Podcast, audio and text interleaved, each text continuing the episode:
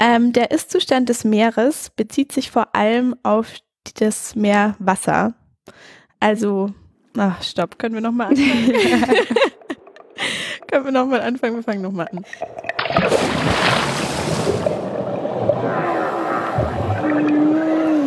Treibholz, der Ozeanographie-Podcast mit Maxi und Ronja. Heute geht es um den Ist-Zustand des Meeres. Wir haben es in der ersten Folge schon kurz angedeutet, dass das einer der großen Bereiche der Ozeanographie ist, in dem einfach der Zustand des Meeres oder vielmehr des Meerwassers erforscht wird. Denn ähm, beim Ist-Zustand wird das Meer quasi isoliert betrachtet von seinen Außeneinflüssen. Also sowas wie Klima, Atmosphäre spielt erstmal gar keine so eine große Rolle, sondern es geht wirklich um den Zustand des Meerwassers. Und ähm, der wichtigste Parameter dabei ist die Dichte. Ah. Warum die Dichte? Ähm, weil horizontale Dichteunterschiede nämlich zu Strömungen führen, habe ich gelesen. Und Strömungen sind ja so der Ursprung aller Meeresbewegungen. Genau. Darf ich dir schon eine Frage stellen? Ja. Diese horizontalen Dichte ähm, Unterschiede, das sind dann quasi so, sind das dann schon so Schichtungen im Meer? Ich Oder- glaube, dass sich durch diese Schichtungen vielleicht die Dichteunterschiede ergeben, beziehungsweise dass die Dichteunterschiede die Schichtungsunterschiede Ja. sind. Genau. Und wenn sich das horizontal, wenn es variiert auf der Meeresfläche, dass es dann dadurch zu Strömungen kommt. Ah, okay. Und ja, deshalb hängt dann plötzlich alles zusammen. So dachte ich. crazy. Ja. Ähm, und die Dichte wiederum besteht aus den drei Parametern, die wir das letzte Mal schon erwähnt haben, nämlich dem Druck, dem Salzgehalt und der Temperatur des Meerwassers.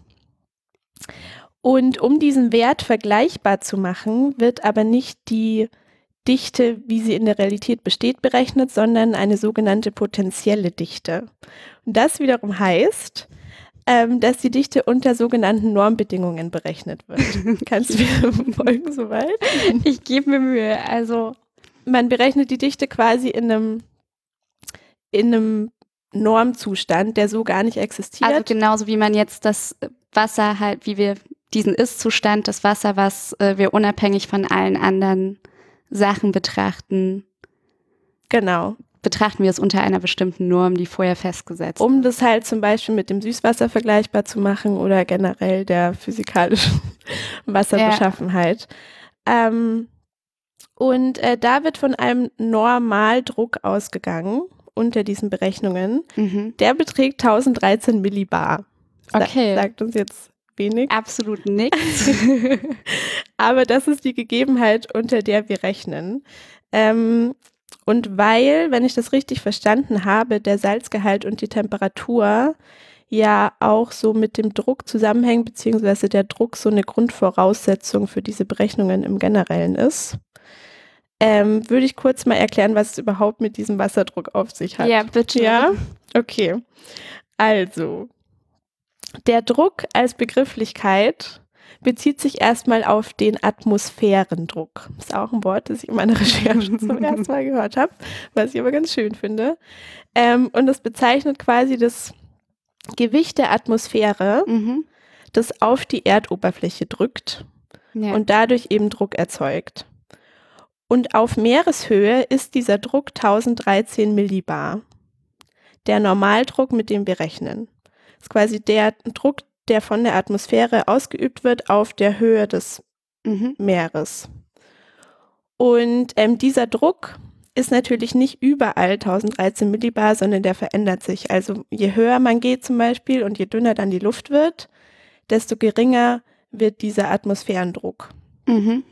Und umgekehrt, wenn wir dann unter Wasser sind und uns mit dem Wasserdruck beschäftigen, dann steigt dieser Druck, je tiefer wir unter dem, also unter der Wasseroberfläche sind. Ja. Achso, deswegen soll man, Genau. kann man ja auch nicht ganz so tief tauchen, weil sonst Richtig. die Ohren drunter leiden. Genau. Pro Meter nach unten steigt dieser Druck um 0,1 Bar, also 100 Millibar. Ja.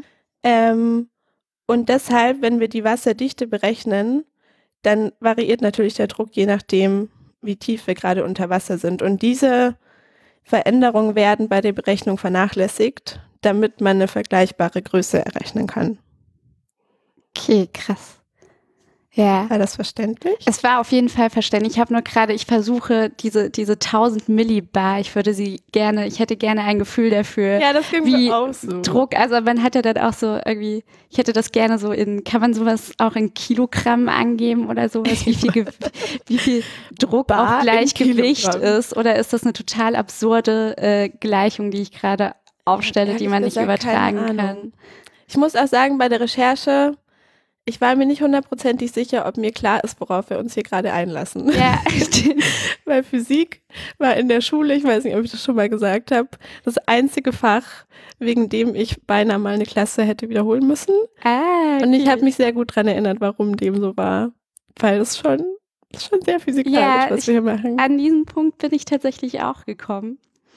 Ich könnte tatsächlich auch schon äh, mit der Temperatur weitermachen, denn die hat mich auch schon äh, zum Scheitern gebracht. Oder nicht zum Scheitern, aber ich habe an einem Abend angefangen mit Recherchieren und war dann so, nee, das, also heute geht's nicht, ähm, ich hab, mache ich nicht, geht nicht. Und am nächsten Morgen hat es aber irgendwie dann angefangen, so langsam Klick zu machen. Und zwar habe ich mich äh, mit der Anomalie des Wassers äh, beschäftigt. Oh, das klingt schon sehr krass. Ja, und das war tatsächlich etwas, wo ich mir sicher bin, damit habe ich mich auch schon äh, zu Schulzeiten irgendwann mal beschäftigen müssen und ich hatte absolut keine Ahnung mehr, was es genau ist oder wie, also wo ich anfangen würde, sowas zu erklären. Und zwar hängt sie an äh, 4 Grad Celsius. Die, das ist eine entscheidende Zahl Vier Grad, okay. die ähm, äh, zwar hat da die Dichte ist am größten bei Wasser und das Volumen ist an diesem Punkt am kleinsten. Sprich, wenn es von 4 Grad das Wasser kälter wird, wird die Dichte kleiner und das Volumen größer. Aber auch wenn es wärmer wird, wird die Dichte auch kleiner und das Volumen größer.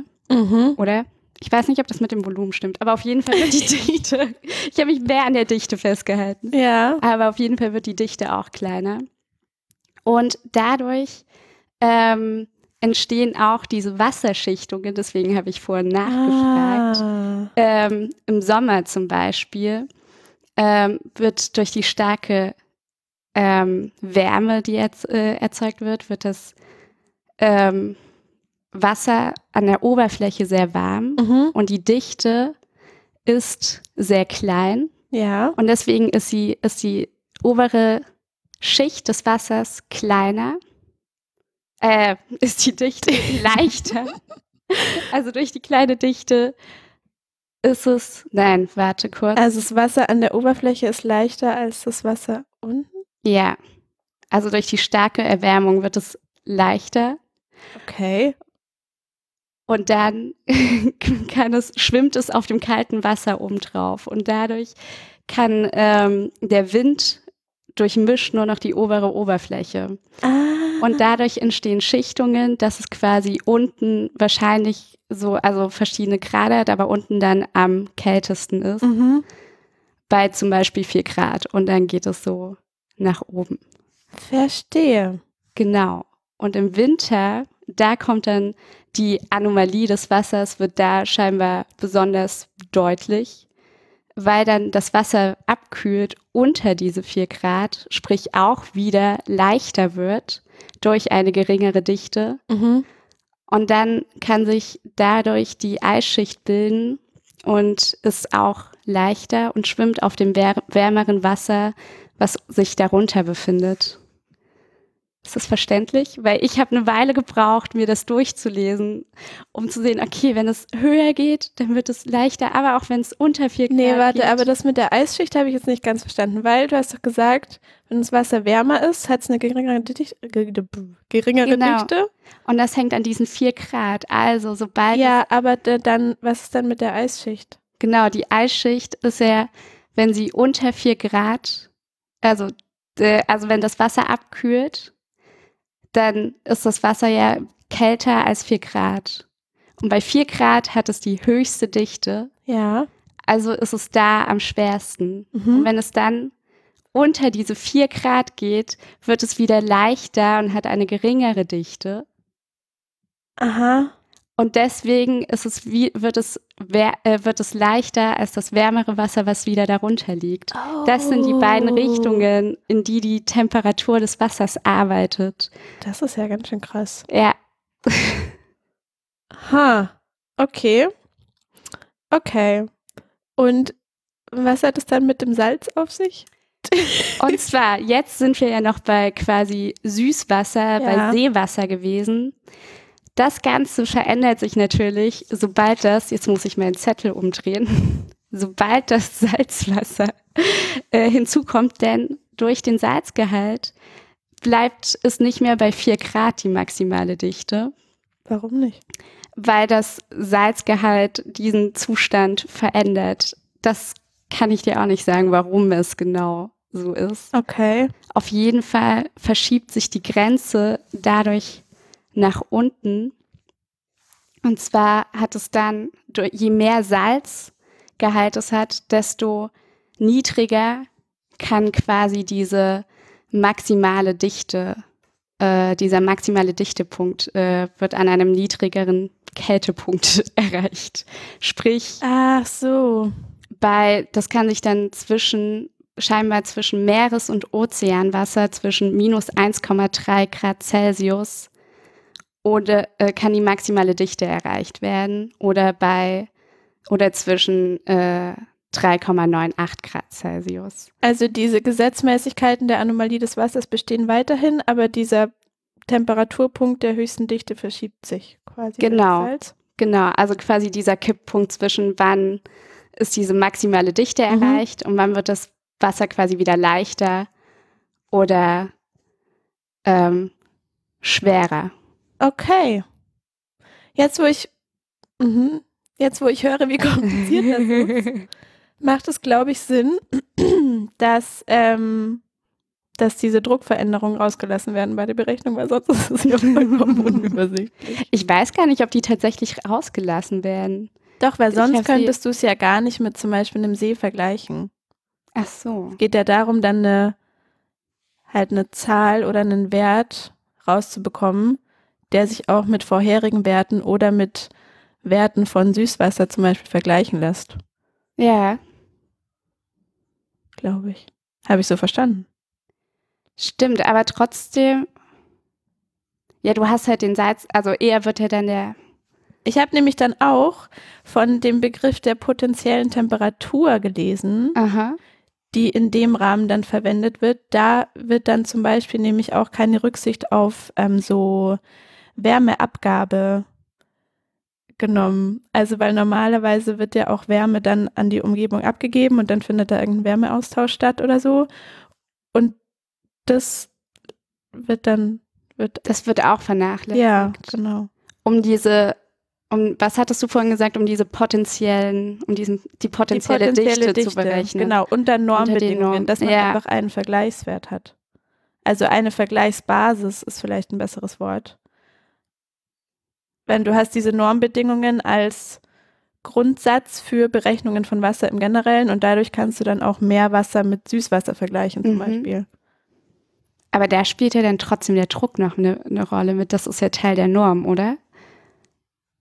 Ja, der Druck, es wird mit dem Druck von 1013 Millibar Okay, gerechnet. gut. Immer quasi. Ja. Okay. Weißt du, was ich meine? Ja, jetzt sind wir, glaube ich, wieder auf demselben. Weißt du, was Stand. mich interessieren würde? Was man jetzt eigentlich mit so einem Wert dann anfängt. Also, haben wir einen, wissen wir, was die Dichte des Meerwassers gerade ist? Die Dichte des Meerwassers. Ich weiß, die Reindichte Aber- des Wassers Nee, aber die verändert ist sich 1000 ja. Kilogramm Ja, aber die verändert sich ja pro ständig, die Dichte. Also von, also von Meerwasser, es hängt ja da gerade so von solchen Sachen wie äh, Temperatur, Salzgehalt, wird ja, die Dichte verändert sich ja stetig. Und es hat, glaube ich, äh, jede Schicht hat ja eine andere Dichte. Aber man sagt doch jetzt nicht, die Dichte des Meerwassers ist momentan zwischen 50 Zentimeter und drei Meter unter der Wasseroberfläche so und so groß und dann, also du kannst doch die Schichten auch nicht so abtrennen. Nee, oder? aber ja. Also meinst du, es müsste eine Durchschnittsdichte geben? Ja, wenn wir sagen, wir erforschen den Ist-Zustand des Meeres, muss es doch möglich sein zu sagen, die Dichte ist gerade ungefähr. Aber das müsste sich doch Wert. von Nord nach Süd auch wieder unterscheiden. Hm, Das finde ich jetzt aber unbefriedigend. so ein bisschen. Hm. Also ich glaube, die unterscheidet sich äh, stetig, die Dichte, weil dadurch können sich ja auch halt am Nordpol irgendwelche Eisschichten bilden. Das heißt, ich kann quasi kontinuierlich am Ist-Zustand des Meeres und an seiner Dichte forschen, Genau, ohne jemals ja- zu einem Punkt zu kommen. Der Ist-Zustand ist ja immer auch nur eine Momentaufnahme. Hm. Das ist, du, du hast immer nur Momente des Lebens, die du ergreifen musst und analysieren musst. Na gut. Okay, also halten wir fest. Ähm, die Dichte des Meeres ist quasi der, der wichtigste Wert für diesen Ist-Zustand und besteht aus Druck, Salzgehalt und Temperatur. Temperatur, genau. Und den Druck setzt man quasi auf Null, geht von einem, geht von einem Normaldruck von 1013 Millibar aus und berechnet dann mit einer Formel ähm, den Zusammenhang zu Temperatur und Salzgehalt.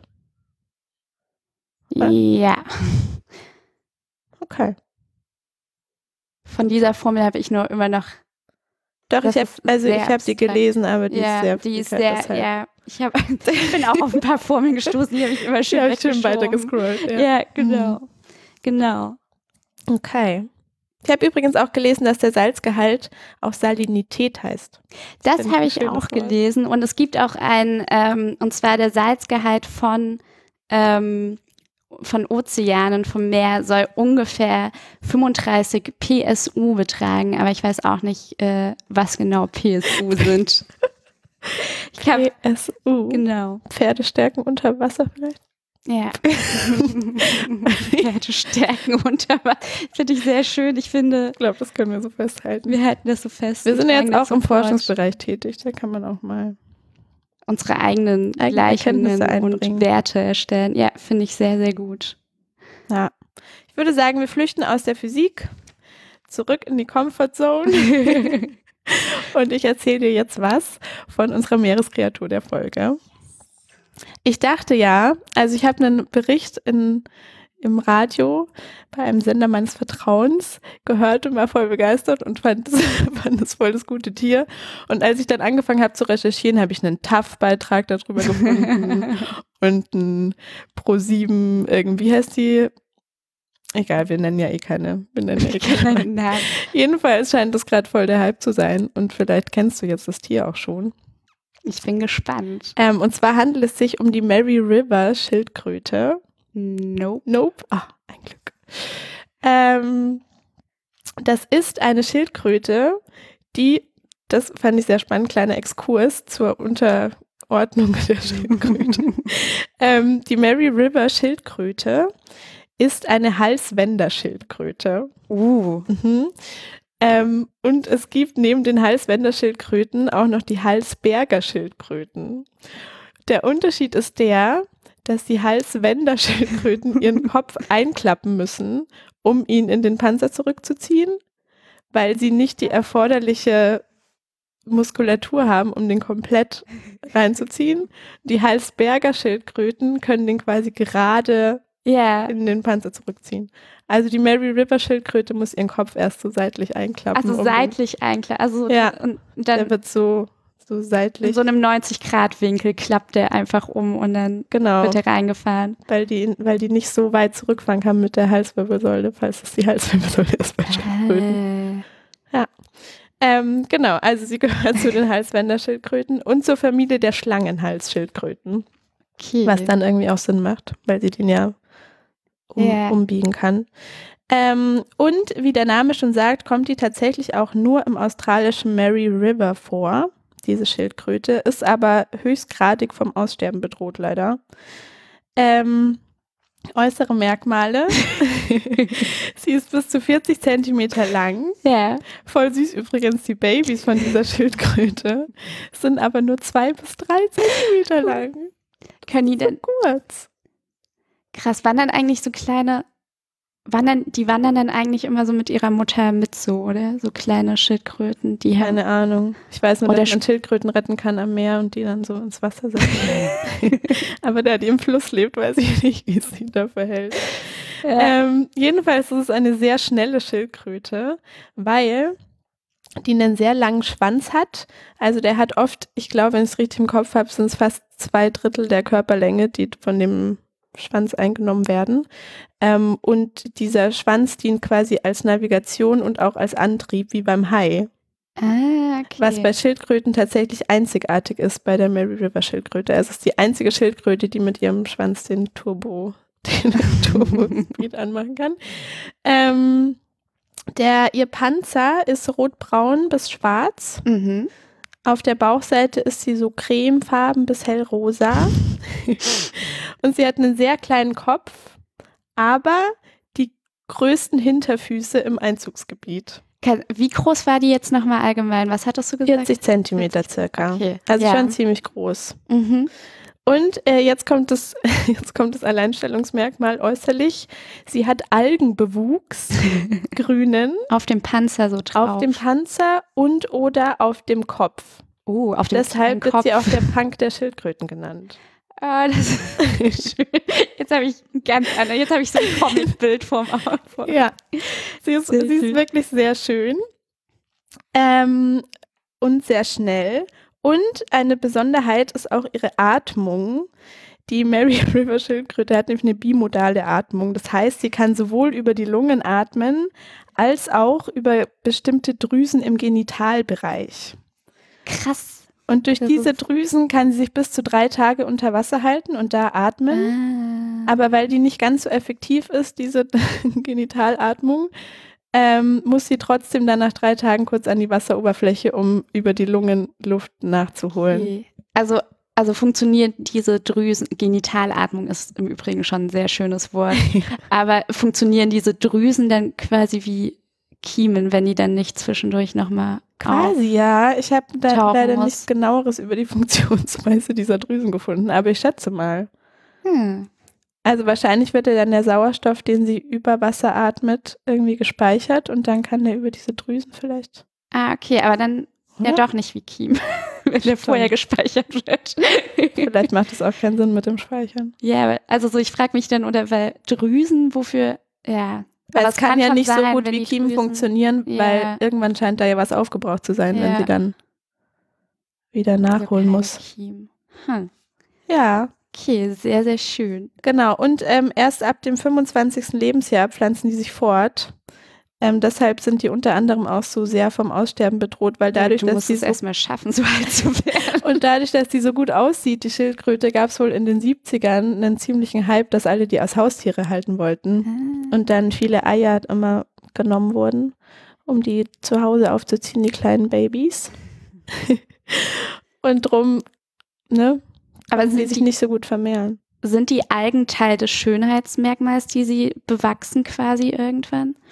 Oder, oder nicht? Weil wenn man die dann zu Hause hat, dann ist das ja gar nicht da. oder? Wie? Du meintest doch, die haben so einen Bewuchs quasi. Ja. Und das entsteht wahrscheinlich nur, wenn sie in den Gewässern auch unterwegs sind. Ich glaube, das entsteht auch so, Ja. weil sonst hätte es ja keinen Sinn gemacht, die halten zu wollen. Okay. Also ist das Teil des, also gehört dieses, ist das, gehört das dazu, dass sie nur deswegen so schön aussehen. Ja, Im Vergleich genau. zu anderen. Okay. Willst du kurz mein Bild sehen? Ja, bitte. Weil es ist wirklich sehenswert. Warte, ich drehe mal meinen Laptop zu dir. Oh, die sehen auch so ein bisschen, so ein bisschen echsenmäßig aus. Ich finde Das auch, weil sie hat auch schön. extrem große Nasenlöcher. Ja. Und große Augen für den kleinen Kopf. Richtig. Und so, so Mundwinkel, die so ein bisschen nach unten gehen. Und sie hat extrem große Hinterfüße. Krass, ich habe, ja, aber allgemein habe ich das Gefühl, ich habe noch nie eine Schildkröte gesehen, wo die Gliedmaßen alle so, so sichtbar sind. Sonst sind die doch auch immer so unter dem, so Ja. dran geklemmt an dem Panzer. Sehr, Ja. sehr cool. hast uns ein wunderschönes Tier herausgesucht. Vielen Dank. ja, hast du ein Wort für mich? Ich habe ein wunderbares Wort für dich. Und zwar, wie heute schon genannt, Anomalie. Uh.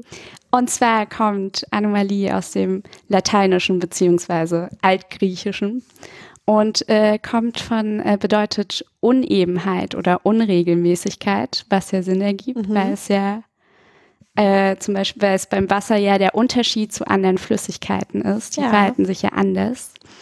Und es setzt sich ähm, genau aus der Negation an und Homerlos zusammen. Also das ist noch ein kleiner Part zum Lateinischen, um da noch einen Exkurs zu machen.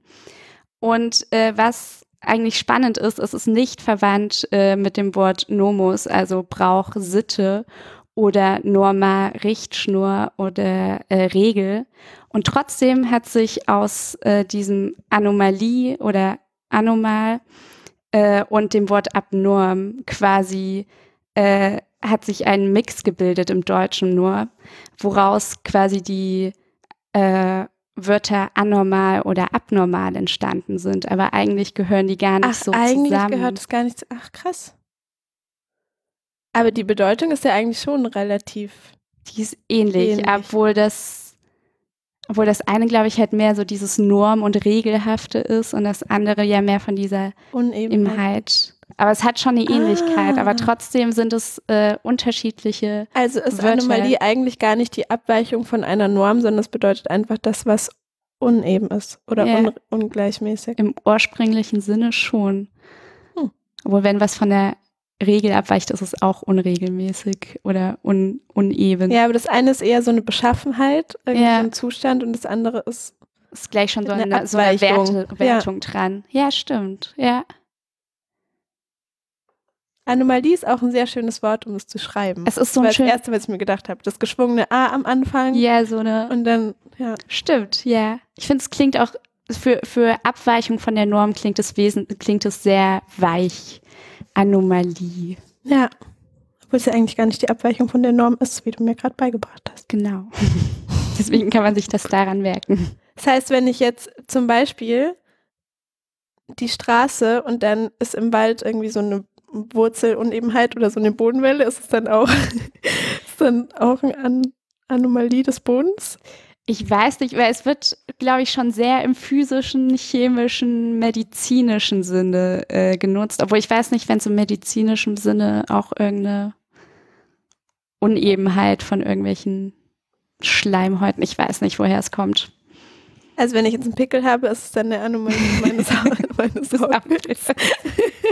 Ich glaube, wir äh, verdrehen den Begriff gerade ein bisschen, aber ich finde schon, dass man das auf Alltagstauglichkeit prüfen könnte, weil es ja wirklich ein sehr schönes Wort ist. ja, wir werden das testen und dann können wir versuchen, das regelmäßig in unseren Sprachgebrauch mit einzubauen. Finde ich gut. Sehr bereichernd. Das ist äh, unser Vorhaben für die nächsten Wochen. Bis zum nächsten Podcast. Genau, apropos nächster Podcast. ähm, das war jetzt die zweite Folge. Die dritte Folge wird kommen, vermutlich nächsten Monat. Wir haben uns auf, ähm, auf einen Rhythmus von, Einmal im Monat entschieden. genau, weil alles andere unrealistisch ist. und man braucht ja auch ein bisschen Zeit, die ganzen Infos zu verdauen und wir auch, um die nächsten zu recherchieren. Ne? Und deswegen geht's in einem Monat weiter. Und wir freuen uns schon drauf. Ja. Vielen Dank fürs Zuhören. Danke und bis dann.